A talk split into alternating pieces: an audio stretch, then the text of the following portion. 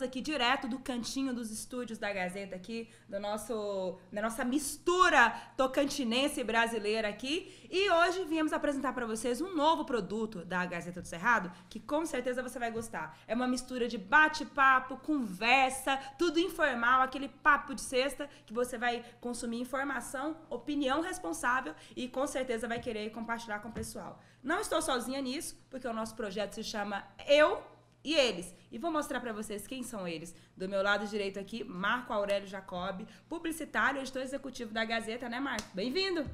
Muito obrigado, muito obrigado, web espectadores. É uma honra estar aqui, uma honra e alegria estar aqui nesse programa, que é um programa descontraído. A gente vai querer trazer os assuntos mais polêmicos da semana, fazer um bate-papo, comentar, é, dar opiniões e às vezes algumas divergências, tá? Então não liguem, não é nada pessoal e a gente está aqui é para informar e divertir ao mesmo tempo, tá? Do meu lado esquerdo, ele que é considerado um dos grandes nomes do jornalismo do Tocantins, mestre e secretário de comunicação e também pai de vários cachorros que eu sei, Rogério Silva. Bem-vindo, Rogério. Oi, Maju. Oi, gente. Um prazer grande estar aqui com vocês. É sempre maravilhoso estar na boa companhia, falando de tudo um pouco. E é muito bacana a proposta, e é por isso que a gente está aqui hoje, porque a ideia é falar de tudo um pouco, do nosso jeito, do, do nosso, da no, sobre o nosso olhar e oferecendo a você uma série de informações para você formar seu conceito, sua opinião sobre as coisas que acontecem ao nosso redor. É um prazer estar aqui, eu espero que a gente compartilhe de grandes momentos. E para completar esse time hoje, na primeira edição, não poderia faltar ele, né? Publicitário, jornalista, ele é o cara da Public, Twitter Chiquento de Palmas, Marcelo Silva, Silva Popular, Marcelinho. Marcelinho, bem-vindo. Obrigado, Maju. Tô curioso para saber como vai ser. Não recebi o briefing ainda, então eu tô aqui, assim, é, mas só vim porque prometeram que a gente ia falar aqui exatamente aquilo que a gente fala no Twitter palmense. Então, é. espero reproduzir aqui um pouco do Twitter palmense. E a gente podia começar falando de Twitter, né, Marcelinho? Você que gosta de uma indaga, de um mimimi por lá. Palmas tem uma particularidade interessante, né, gente, no Twitter. É, eu acho que poucas muito, cidades... Muito grande, né? Vive tão intensamente o Twitter quanto Palmas. É, não sei se é porque foi a rede que chegou primeiro aqui em Palmas e é onde começou uma mobilização. A gente, lembro que a gente, há 10 anos atrás, a gente fazia encontros de tuiteiro, feijoada de tuiteiro. Feijoada! Ai! As pessoas jovens interagem com os, com os mais velhos e os políticos, jornalistas. Então, além de ser fonte de notícia, que é em todo o Brasil, o Twitter é a, primeira, a fonte primária de notícia hoje, é onde ali sai primeiro, tudo sai no Twitter para depois ser leitura. Né? Mas aqui em Palmas, além da informação, sai a análise, a crítica, a polêmica, a confusão, a briga, a treta, tudo. A gente que já, já é quase dinossauro desse meio da comunicação, né? ou seja, é, já vivemos aí várias fases interessantes, e é interessante porque a gente teve a oportunidade de passar por essa transformação e acompanhar essas etapas, eu digo muito que o Twitter substituiu a conversa de boteco, né? Ou seja, é onde no final do expediente os profissionais costumavam ir para para um, uma cervejinha, né, para um botequinho ali, lá se falava de tudo e de todos, né? E isso com o tempo foi migrando, né? Ou seja, a cidade também mudou, cresceu, né? E, e, essa conversa acabou indo para as redes sociais e começou pelo Twitter mesmo, né? Foi lá, inclusive, que é, é, é, é, a gente percebeu esse início dessa, dessa devoção que se tem hoje pelas redes sociais, né? E pelo poder de alcance dela. De repente você está ali participando e entra na conversa uma pessoa que está é, quilômetros e quilômetros, ou seja, no outro ambiente, no outro mundo, né? E participando e dando seus pitacos aqui. Isso é bom. Eu só quero fazer uma ressalva em relação ao Twitter, porque tem gente que não acompanha as redes do Twitter. O Twitter é essa rede aí que tem lá um passarinho como símbolo, é uma rede famosa. Ele não é tão popular quanto o WhatsApp, o Facebook, mas para quem, eu tô falando para quem não conhece, para quem conhece, né, não adianta. Mas o Twitter, como ele está falando, ele é uma, é, são é, é, frases curtas, né? Tem um número limite de, de caracteres. palavras, caracteres que você pode twittar. Então você joga uma frase, uma ideia ou um link de alguma matéria que você quer comentar e daí repercute de uma forma viral, né? Porque é uma coisa instantânea, a pessoa está lá, você segue as pessoas que você quer discutir e você tem isso. Mas eu me lembrei de uma tal de Boca Maldita, que eu sou um tocantinense do Paraná, porque aqui todo mundo é, é tocantinense em algum lugar, né?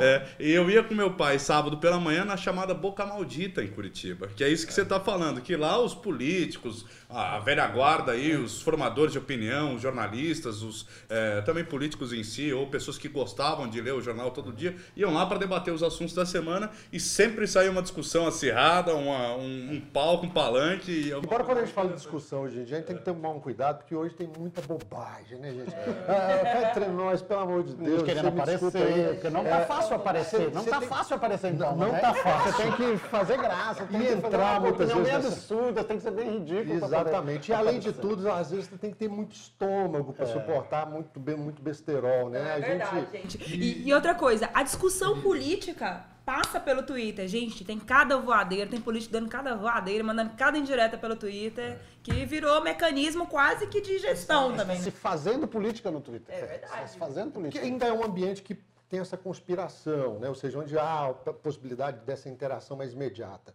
Você tem, por exemplo, o Instagram, hoje está fazendo um tremendo sucesso, é talvez a rede hoje que mais tem chamado a atenção, mas é, é- ainda é, digamos, meio... E é muito comercial. É, é, e, É, e- excelente e é um monólogo, né? é. Ou seja, você vai ali, coloca seus, Mas todo mundo concorda com opiniões lá, né? Mas é, é- é- é- é mais um Parece voyeurismo, programa de né? rádio, parece programa de rádio de Palmas, todo mundo concorda com tudo. Não tem chance para discordar. né? E quando você tenta discordar ali, mas ninguém dá a mínima importância. Não, não, Instagram, o que eu não aguento é aquela ditadura da perfeição. É. Velho, ninguém é real no Instagram, tipo, todo mundo tá sempre lindinho, arrumado.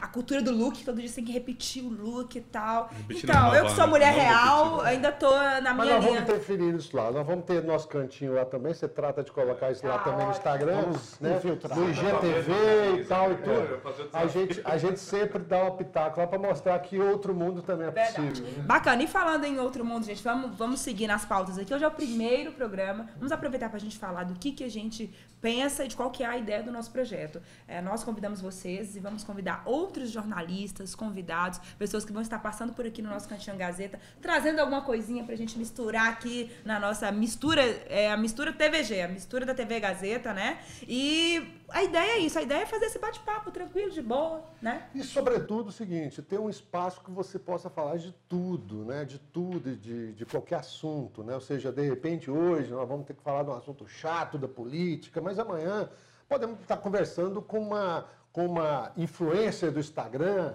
ou, por exemplo, conversando com um desses artistas locais aí que estão despontando fora, ou mesmo com desconhecidos que precisam ter um Ou pouquinho de assistente luz social para mostrar pra- as coisas bacanas Para dar a opinião que essa semana foi destaque essa a lei vetada pelo Bolsonaro, que ele vetou os psicólogos e os assistentes sociais, e hoje entrou em pauta na Câmara Municipal de Palmas um projeto de lei que é, sugere que todas as escolas públicas e já particulares é, é, é, contratassem um psicólogo. Eu dei uma olhada na lei, segundo a sugestão da, da, da Maju, ela falou, Marco, para você falar, comentar, é bom você ler a lei original. Então eu fui lá, li a lei, a lei original, e eles inicialmente tinham proposto que fossem os, os psicólogos do Sistema Único de Saúde e os assistentes sociais, já que trabalhassem nos CRAS da vida, né, que tem espalhados por aí. Então, não onera- eh, oneraria tanto assim o governo federal. Claro que se você for imple- implementar, eh, tinha um prazo inicial... De depressão, em tempos de depressão, esse tipo de profissional agora é, é, é mais importante que a merendeira da escola hoje. É, e tinha um outro argumento interessante é, que era o seguinte: se você reduz é, esses, esses estudantes que podem, é, que reprovam de ano, que são os que precisam às vezes disso, você reduz o custo dele também de estar mais um ano aí um ano, no- um na escola, que é um custo que dobra e triplica o custo né, de, de- dele estar no sistema público. Então, tomara que vá. Eu, eu na minha opinião, eu, eu preferia, nesse tempo que você está falando, da, da- de ter a depressão, a ansiedade, os jovens ali, muito na rede, no celular, né, de não ter esse contato físico, a minha opinião é favorável disso. Eu não sei a opinião de vocês. É, Esse veto do presidente cai facilmente na Câmara. Como... Até talvez por uma demonstra- demonstração de força do Congresso. né? Talvez queira fazer um desafio ao presidente mudar isso. Mas a verdade é que é o seguinte: a gente tem que entender esse cenário novo que a gente vive no Brasil. Eu sei que é difícil, muita gente ainda se revolta com isso, mas eu falei, eu costumo falar para as pessoas, gente, é isso que a gente escolheu, entendeu? Ou seja, você pode até dizer, ah, mas eu não escolhi, você participou do processo, camarada. Então perdeu, tem que aprender, tem que aprender a perder. Você então assim, esse cara que está aí é de todos nós, né? Então não adianta. A visão dele é de uma objetividade, ou seja, esse governo ele não vai dar atenção para aquelas coisas que, em tese, não são consideradas prioritárias. Então, entre você fazer um projeto cultural e fazer uma estrada, a estrada vai ter sempre mais importância na visão desse governo. E eu não vou nem entrar no mérito se é ou não é. Só estou dizendo que para essa, para esse governo, essa vai ser a visão. Isso, né? ok. De uma objetividade. Questionável. Mas, enfim, Gente, É mas isso. falando em governo, Roger, vamos falar agora aqui de um assunto que essa, desde a semana passada, tá rendendo aí nos bastidores, um troca, um, um troca, um troca-troca aí de, de um, um jogo, outro rebate, que é a questão da portaria do governo do Tocantins, é, que retirou aí os incentivos fiscais para os frigoríficos, né? Hoje eu estava até vendo na rede social que alguém colocou assim, será que vai ter carne para o meu final de semana, né? O governo se reuniu nessa sexta-feira, nessa quinta-feira com os, os representantes dos 11 frigoríficos e de um lado eles dizem que vai impactar o setor, os empregos, do outro o governo diz que tem que passar o pente fino e olhar a situação fiscal do estado e o povo quer saber é, abemos carne ou não abemos carne para o churrasco? começa, Marcelinho. Bom, o mercado mundial de carne está bombando, né? O Tocantins teve frigoríficos agora habilitados para vender para a China. Então, então tá muito bom para os frigoríficos. Acabou de tá negociar muito com o Oriente bacana. Médio, né? É, acabou- é, então, e eles vinham tendo esse benefício já há muitos anos. Então chegou agora, acabou o prazo. Então eles teriam que ser renovados esses, esses TARES. Houve um debate muito forte na campanha de 2018 em cima desses TARES, que são esses termos de ajuste de regime especial. Sim. Então, quase todos os candidatos se comprometeram a não romper os TARES. Eu lembro que quase todos assinaram, a Fieto fez reuniões com eles, eles assinaram termos lá de que ia dar continuidade. Só que alguns estão vencendo, venceu agora dos frigoríficos. E aí o governo rompeu. Eles estão usando a chantagem do emprego. Nós geramos emprego, é, é, imposto em troca de emprego.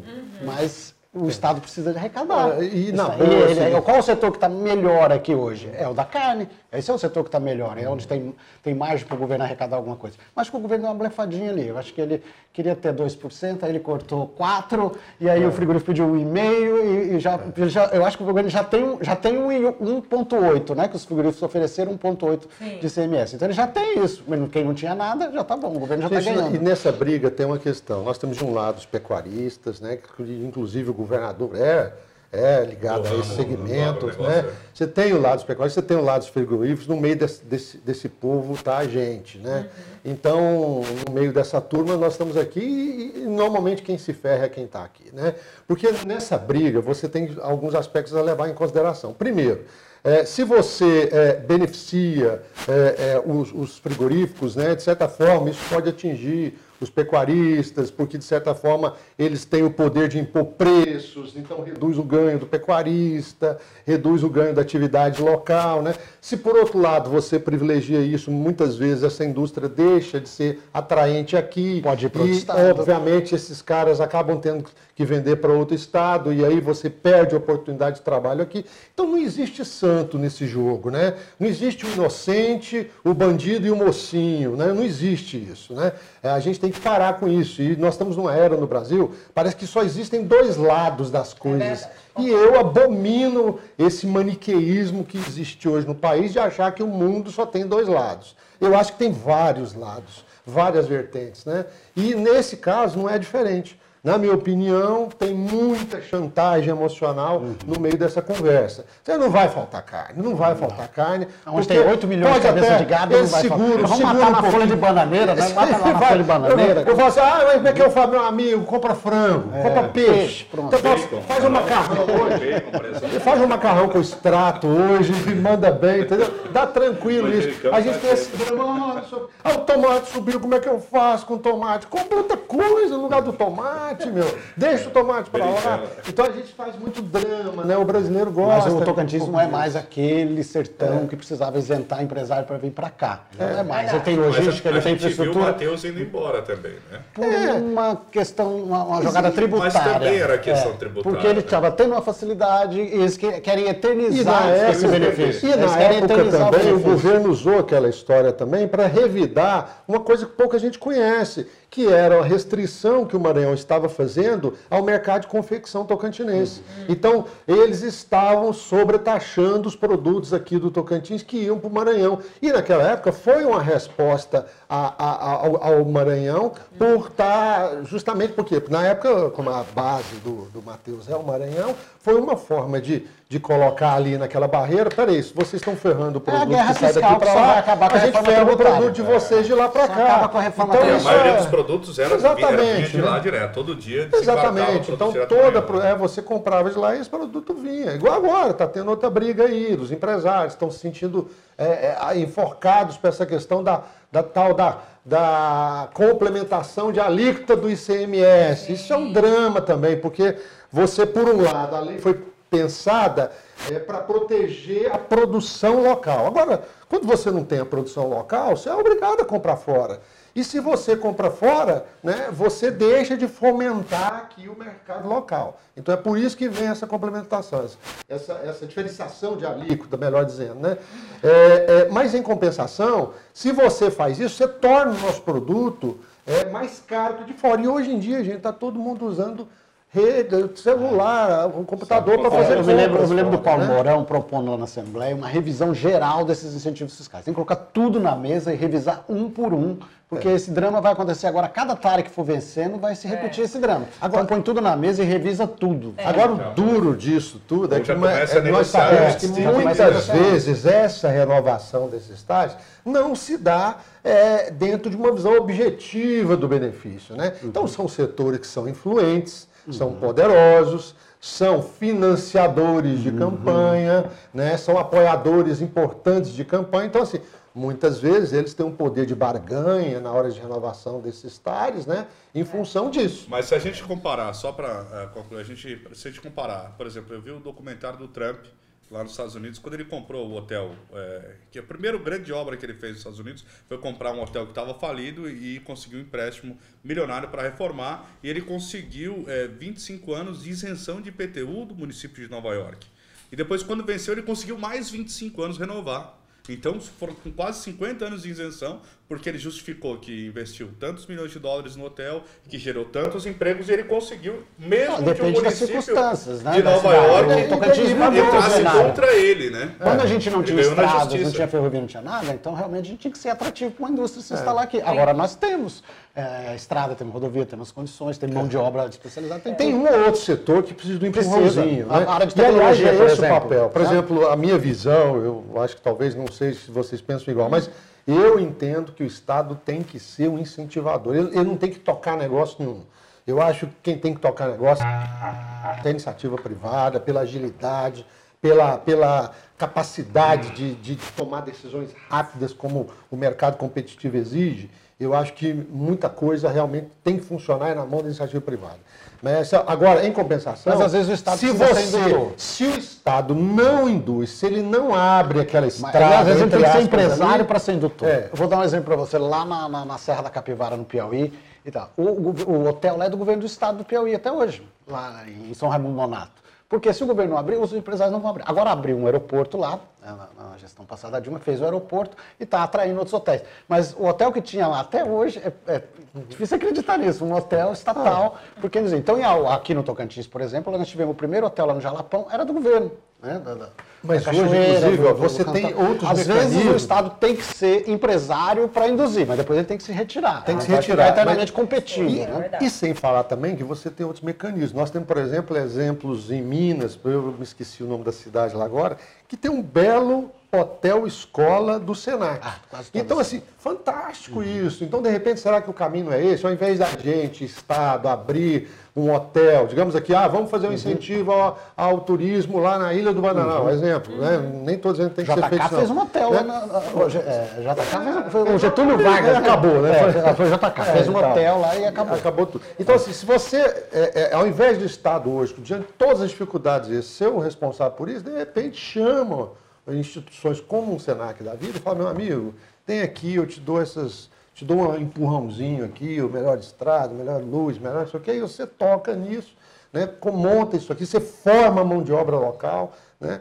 É, e depois passa isso para frente, né? É, Beleza, o Roger. Resumo da obra sobre esse assunto aí dos frigoríficos. Eles tiveram a reunião essa semana, na quinta, e aí o sindicato, é, representante dos frigoríficos sindicarnes, vai indicar membros para compor uma comissão, e essa comissão vai é, Secretaria da Fazenda, né? Governo e sindicato amadurecendo a ideia, discutindo e tal. O fato é que agora eles deram uma acalmada, mas quando aconteceu pó, o pós-publicação da, da, portaria, meu filho. Ameaçaram, ameaçaram o desabastecimento e, de cara. É, não, e a reação foi reação assim, né? De, você tinha o Júnior lá na, na Câmara Federal, o Thiago Dimas também, que defende o setor, na Assembleia, os deputados também. Então vamos aguardar e continuar acompanhando esse assunto. Agora, vamos pular do frigorífico para a data base. Jesus, que, que, que foi a novela da data base? Era, não, não, era, sindica, era sindicato no corredor de um lado, deputado articulando do outro, gente. Eu Deus sou do tempo Deus. que o funcionário público brigava por 25%. Por 25%. Agora tá brigando por 2%, né? 2%. Vamos fazer uma greve por 4%. Aí, aí eu fui falar, gente, pelo amor de Deus, né? Aí um cara falou assim, é, mas você não sabe o que, que é 2% para quem ganha mil reais, quem ganha dois mil reais e tal, tal, tal.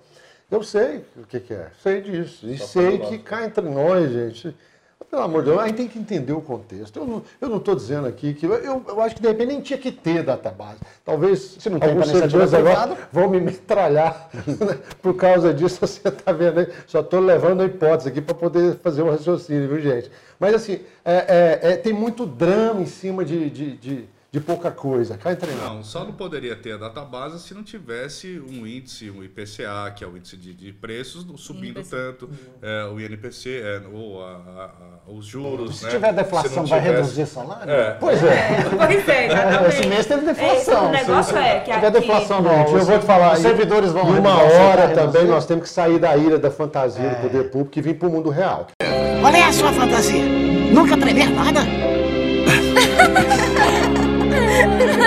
Cá fora, vocês viram aí também, nessa mesma semana, uhum. uma loja que inclusive pertence até uma amiga nossa, que é do meio da comunicação também, uhum. que colocou 30 vagas disponíveis para contratação e apareceu 3 mil 3 pessoas, pessoas. para trabalhar.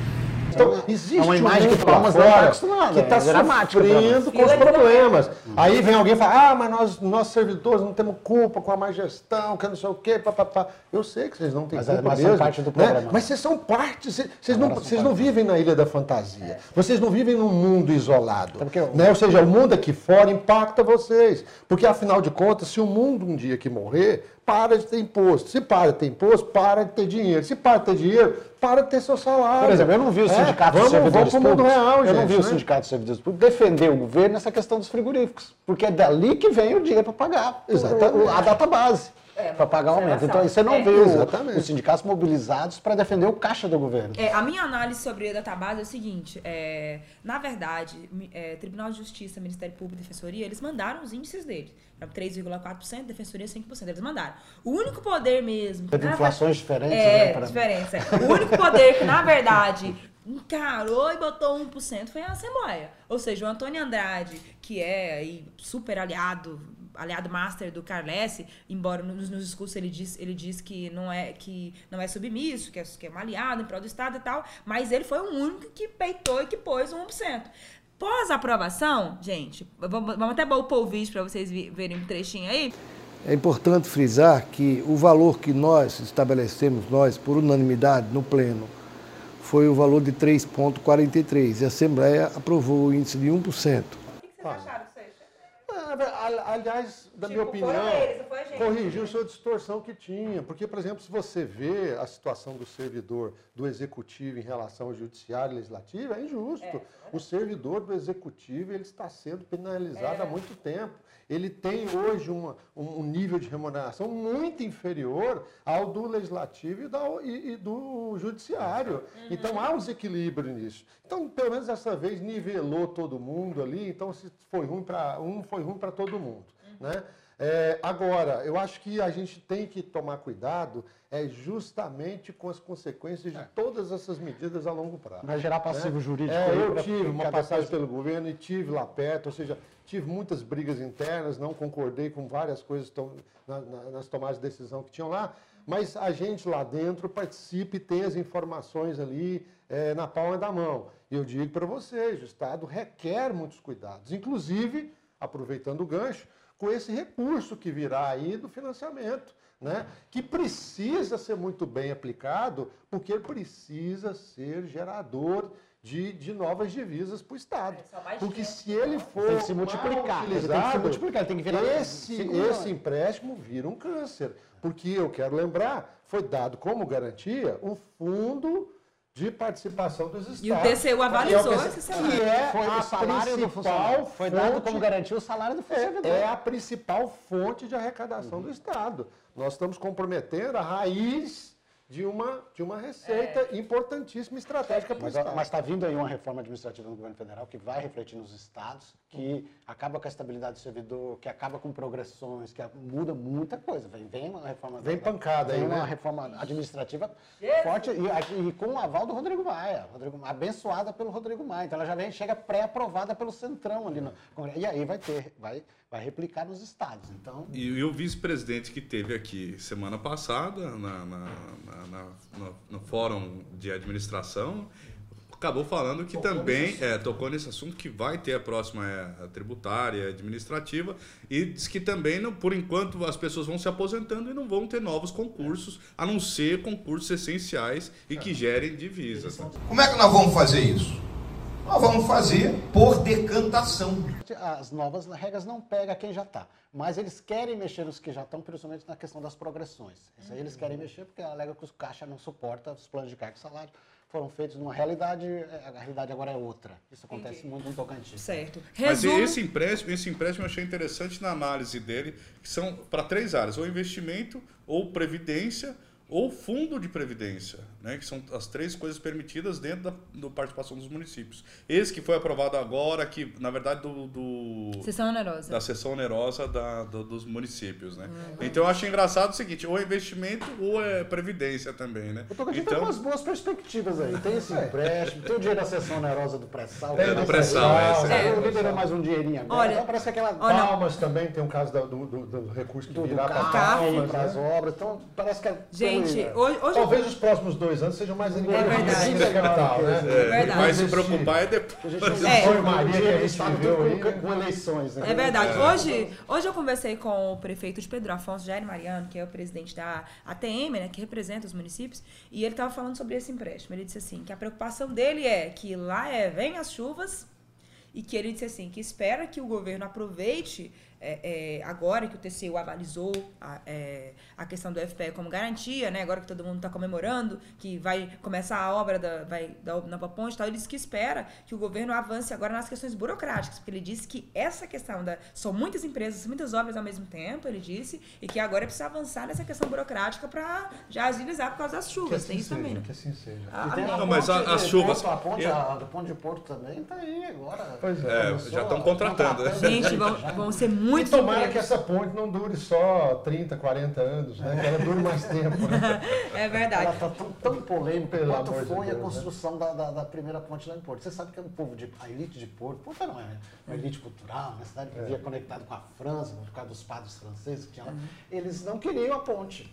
Né? Eles não queriam a ponte porque ela alegava que ia ter migração, ia ia perder o status quo. Então houve uma relutância com a ponte. Né? Então essa ponte sempre foi polêmica. Túnel do tempo com o Vai ter Marcelo. tudo agora, vai aquele carro lá. Não, né? mas você me lembrou do tempo Brasil Colônia, que também não queriam abrir estradas Ah, para não dificultar o- a coletoria de- de- do quinto, na época do Brasil Colônia. Belém Então, queria diminui Belém, as estradas, diminui o número de fiscais para coletar. Então, É, só é. vai andar por aqui fica mais É. fácil. É. É, gente, E talvez daqui a um dia nem precise das estradas, vai tudo voar. E não precisa mais É, é verdade, concordo. Gente, agora eu quero falar de um outro assunto. Eu fiz uma matéria essa semana que eu fiquei assim, tipo, pensando, oi? A UFNT, criação da nova Universidade Federal do Norte, Tocantins, tão sonhada e esperada pela população do Norte, né? Que, né, primeira é, Universidade Federal sancionada no governo Bolsonaro. Universidade do É, Bolsonaro, e tal. Is- is- É, é, verdade, verdade. Então o que acontece? Daí tudo bem, criou. tan, tan, tan. Semana passada foi lá o Bovolato, que é o reitor do UFT, com a Quínia Ferreira, que é vice-reitora de Araguaína, indicada pelo UFT para ser reitora pro tempo, né? Foram lá, reuniram. A tesoura. É, se reuniram com a bancada, tiraram foto, registro, a bancada reiterou apoio. Só que não, né? Alguns membros mais conservadores da bancada é. ah, Bolsonaro, parece que ela fez um postzinho contra os cortes das universidades. E tipo assim, gente, olha a repercussão e a luta que é o FNT. Aí aí teve deputado agora que disse, ó, eu não tô apadrinhando e tal. Gente, a UFNT é maior do que isso, cá entre nós, né? A população tá- tá- sancionou, mas a população tá esperando, então assim... Outra ilusão também que é bom as pessoas irem perdendo é que esse governo também não pretende dar essa atenção toda às universidades. Né? Já demonstrou isso com corte de verbo, já demonstrou isso com corte de recursos para pesquisa. Então, é bem provável que eles caminhem a passos largos para tentar um modelo eh, inspirado no modelo americano, de incentivar as pessoas a, a se pouparem para poder pagar o seu ensino superior. Eh, logo, logo, talvez alguma iniciativa de, de universidades públicas que comecem a cobrar. Existe um movimento nesse sentido. Já existia É, em 68 já. É, já existia isso. E, e alguma coisa talvez precisa até ser revista dentro desse modelo. Né? Eu não, não, não quero dizer que esse seja o caminho natural, não acho. Mas vai ser revisto e tem muitas outras batalhas aí que certamente vão acontecer. O fato é que é o seguinte, mais do que nunca, as universidades vão ter que mostrar ah, a sua importância para a sociedade. Ela não pode ser apenas uma entregadora de, de, eu já de percebo isso, diplomados. era o esforço nisso, deles para né? mostrar tal pesquisa, Então, um esforço para mostrar foi aqui, excelente. Já estão mais preocupados. E outra coisa também, viu? Incentivou uma melhoria na gestão das universidades. O que tem de universidade buscando mecanismos, por exemplo, Parceria. simples, buscando, por exemplo, colocar energia solar nas uni- e acabar com essa dependência da- da- de, de energia do sistema convencional. Ou seja, isso também estimulou também um upgrade aí na, na- na- nas gestões. Alguns mais, outros menos, né? Mas, é, ou seja, é o seguinte, na hora do vamos ver, todo mundo rebola, né? Tem que rebolar. É porque verdade. Gente, agora um dos assuntos mais comentados também essa semana, seja no Twitter, seja na própria Gazeta, é, é a chuva, né? A chuva, sim. As aeronaves chilenas do Exército, enfim, trouxeram a chuva, meu Paulo. Eu acho que eles vieram né? É, que já- vieram eles já fizeram um água acordo e- é, é- é superior, que a gente nem sabe, né? Quando eles chegaram, já chegou a chuva. A, Gente, a Gazeta fez a matéria Gente. e o pessoal, inclusive nossos leitores, já começaram a disparar. Mas que bom, já tá sendo a chuva, agora podem voltar, porque voltar, começou. Gente, não, e assim, não, e assim, coincidência ou não, coincidência ou não, quando o Exército manda no e-mail da gente que ah, eles mandaram, as aeronaves chilenas irão fazer um sobrevoo Luzimangue Serra do Lajeado, uma hora depois chove. É, que beleza. Foto que eles distribuíram. Não, aí quando vão, pra, sobrevoar a ilha do Bananal, chove lá, né?